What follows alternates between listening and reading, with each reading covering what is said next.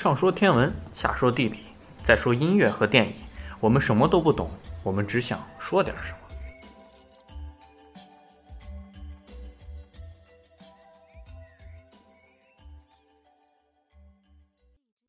那我们现在来聊聊音乐。我们这期音乐的主题是贝多芬的第三交响曲。我们先来听听这首曲子。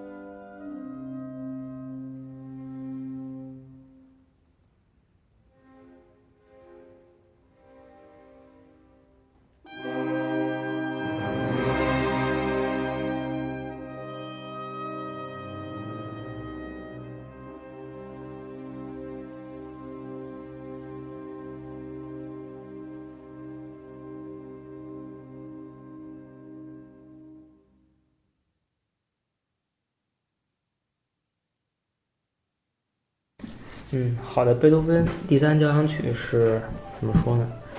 贝多芬开创浪漫主义的这个第一首作品吧。他那首作品，当时还有一个等于算是轶事。他这首作品本来是写的题目不叫英雄，叫拿破仑。当然了，因为他当时觉得拿破仑是一个他很崇拜这个人，觉得他就是很有英雄气概。但当拿破仑当了皇帝之后，贝多芬生气了，觉得他这个又走回了以前的老路。结果就马上把稿子上写的拿破仑改成英雄，就变成一个单纯的描绘，等于描绘英雄的曲子吧。之所以说它开创浪漫主义，也就是说这首曲子的感情啊，包括表达的内容，主要是就是这些，就跟可能跟这个以前那种宫廷里东西不一样，它是一个自己的一些看法。但这首曲子说是叫英雄，它其实表达的，我觉得它的叙事方法是很有意思的。因为第一乐章它其实是描绘的，我们是英雄的功绩，就我们最常听到的那个啊，当当当当当当当当，这个主题就是最辉煌的那个。就这个，当然，这第一乐章，当然我刚才放的话，想给大家放第二乐章，其实是葬礼进行曲，也就是说，这个乐曲的，这个乐曲的进程中，在第二乐章的时候，英雄就已经死了啊，就是第一乐章结束，他其实就已经开始已经死了，但是第二乐章他又开始已经给他送葬。就之后的话，第三乐章其实三四乐章都是英雄死后的一些，他可能对后世的影响这些东西。就他描绘的方法，并不是说我可能英雄哎打仗啊，英雄的这个生活，英雄的这个儿女情长啊各种各样，他不是这样。主要是讲他死了之后。嗯，也不能叫主要吧。我觉得这个这首曲子以前最早听的话，第一乐章比较吸引人，因为觉得那个主题啊辉煌啊，非常的爽，听起来。但其实好像听一圈，就第一乐章，我现在觉得好像大大部分人演出来好像都差的不是很多，都觉得就就那样了。现在现在更喜欢听第二乐章，就是虽然是它是葬礼进行曲，但是感情更真挚、更浓郁一些，就听起来更打动人吧。然后这首曲子的话，我就着版本来说一下具体的乐曲内容吧。就是最早以前，本身我其实并不是很喜欢这首曲子。就虽然它地位很高，他作为这个浪漫主义开山之作，几乎是就这首曲子